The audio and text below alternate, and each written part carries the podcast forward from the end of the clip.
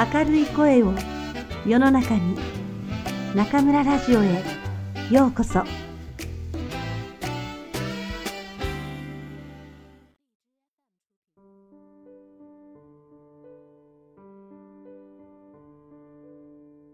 手袋を買いに新見南吉寒い冬が北方から狐の親子の住んでいる森へもやってきました。ある朝、ホラー穴から子供の狐が出ようとしましたが、あと叫んで、目を押さえながら母さん狐のところへ転げてきました。母ちゃん、目に何か刺さった。抜いてちょうだい。早く早く。と言いました。母さん狐がびっくりして、慌てふためきながら目を押さえている子供の手を恐る恐る取り除けてみましたが、何も刺さってはいませんでした。母さん狐は、ホラー穴の入り口から外へ出て初めてわけがわかりました。昨夜のうちに真っ白な雪がどっさり降ったのです。その雪の上からお日様がキラキラと照らしていたので、雪は眩しいほどに反射していたのです。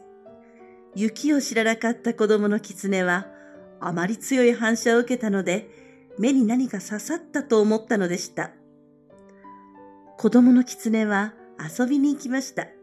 マータのように柔らかい雪の上を駆け回ると、雪の子がしぶきのように飛び散って、小さい虹がすっと映るのでした。すると突然、後ろで、ドタドタザーッとものすごい音がして、パン粉のような粉雪がふわーっと小狐に追っかぶさってきました。小狐はびっくりして、雪の中に転がるようにして、10メートルも向こうへ逃げました。なんだろうと思って振り返ってみましたが、何もいませんでした。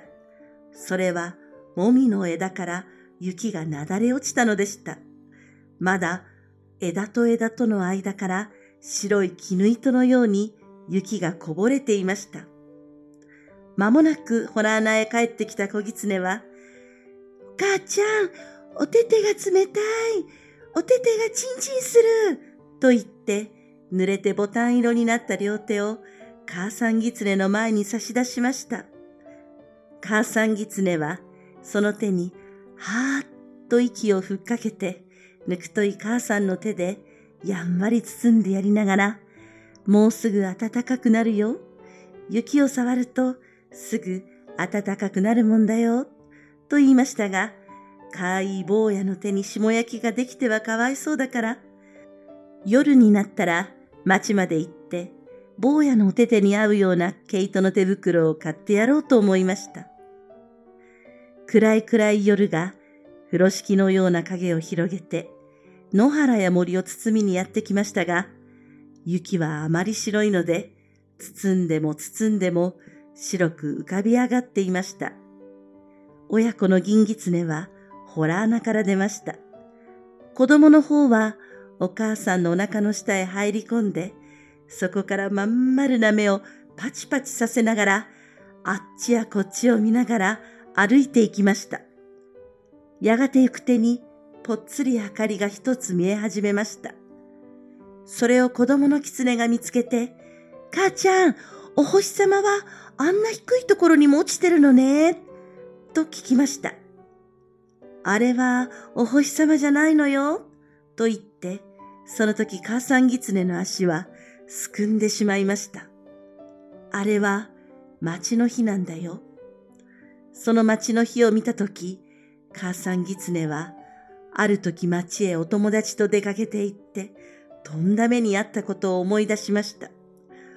およしなさいっていうのも聞かないで、お友達の狐がある家のアヒルを盗もうとしたので、お百姓に見つかって、散々追いまくられて、命からがら逃げたことでした。母ちゃん、何してんの？早く行こうよと、子供の狐がお腹の下から言うのでしたが、母さん狐はどうしても足が進まないのでした。そこで仕方がないので、坊やだけを一人で町まで行かせることになりました。坊や、お手手を片方を出し、とお母さん狐が言いました。その手を母さん狐はしばらく握っている間に、かわいい人間の子供の手にしてしまいました。坊やの狐はその手を広げたり握ったり、つねってみたり、嗅いでみたりしました。なんだか変なの母ちゃん。これ何？と言って、雪明かりにまたその人間の手に変えられてしまった自分の手をしげしげと見つめました。それは人間の手よ。いいかい坊や。町へ行ったらね、たくさん人間の家があるからね。まず表に丸いシャップの看板のかかってる家を探すんだよ。それが見つかったらね、トントンと戸を叩いて、こんばんはって言うんだよ。そうするとね、中から人間が少し戸を開けるからね。その戸の隙間から、こっちの手、ほら、この人間の手を差し入れてね。この手にちょうどいい手袋ちょうだいって言うんだよ。わかったね。決してこっちのお手手を出しちゃダメよ。と、母さん狐は言い聞かせました。どうして？と坊やの狐は聞き返しました。人間はね、相手が狐だとわかると手袋を売ってくれないんだよ。それどころか捕まえて檻の中へ入れちゃうんだよ。人間って本当に怖いもんなんだよ。ふーん。決してこっちの手を出しちゃいけないよ。こっちの方。ほら、人間の手の方を差し出すんだよ。と言って、母さんの狐は持ってきた二つの白銅貨を人間の手の方へ握らせてやりました。子供の狐は町の火を目当てに雪明かりの野原をよちよちやってきました。はじめのうちは一つきりだった明かりが二つになり三つになり、果ては塔にも増えました。狐の子供は、それを見て、明かりには星と同じように赤いのや黄色いのや青いのがあるんだなと思いました。やがて町に入りましたが、通りの家々はもうみんな戸を閉めてしまって、高い窓から暖かそうな光が道の雪の上に落ちているばかりでした。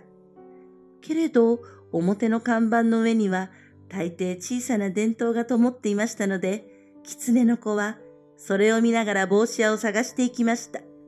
自転車の看板やメガネの看板やその他いろんな看板が、あるものは新しいペンキで書かれ、あるものは古い壁のように剥げていましたが、町に初めて出てきた小狐には、それらのものが一体何であるかわからないのでした。とうとう帽子屋が見つかりました。お母さんがみちみちよく教えてくれた黒い大きなシルクハットの帽子の看板が青い電灯に照らされてかかっていました。小狐は教えられた通りトントンと戸を叩きました。こんばんは。すると中では何かコトコト音がしていましたが、やがて戸が一寸ほどごろりと開いて、光の帯が道の白い雪の上に長く伸びました。小狐はその光がまばゆかったので、面食らって間違った方の手を、お母様が出しちゃいけないと言って、よく聞かせた方の手を、隙間から差し込んでしまいました。このお手手にちょうどいい手袋ください。すると帽子屋さんは、おやおやと思いました。狐の手です。狐の手が手袋をくれというのです。これはきっと木の葉で買いに来たんだなと思いました。そこで、先にお金をください。と言いました。小狐は素直に握ってきた白銅貨を二つ帽子屋さんに渡しました。帽子屋さんはそれを人差し指の先に乗っけて、勝ち合わせてみると、チンチンと良い音がしましたので、これは木の葉じゃない。本当のお金だと思いましたので、棚から子供用の毛糸の手袋を取り出してきて、小狐の手に持たせてやりました。小狐はお礼を言ってまた、元来た道を帰り始めました。お母さんは人間は恐ろしいものだっておっしゃったが、ちっとも恐ろしくないや。だって僕の手を見てもどうもしなかったもの。と思いました。けれど小狐は一体人間なんてどんなものか見たいと思いました。ある窓の下を通りかかると人間の声がしていました。なんと優しい、なんと美しい、なんというおっとりした声なんでしょう。眠れ、眠れ、母の胸に、眠れ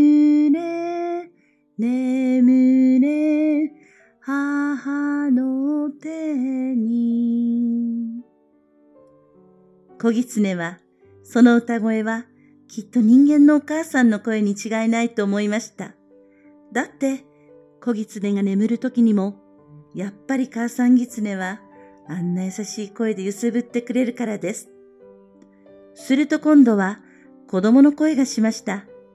母ちゃん、こんな寒い夜は、森の小狐は寒い寒いって泣いているでしょうね。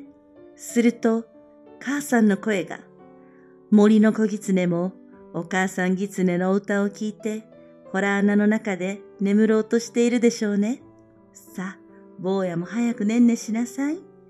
森の小狐と坊やと、どっちが早くねんねするか、きっと坊やの方が早くねんねしますよ。それを聞くと、小狐は急にお母さんが恋しくなって、お母さん狐の待っている方へ飛んで行きました。お母さん狐は心配しながら、坊やの狐が帰ってくるのを今か今かと震えながら待っていましたので、坊やが来ると、温かい胸に抱きしめて泣きたいほど喜びました。二匹の狐は森の方へ帰っていきました。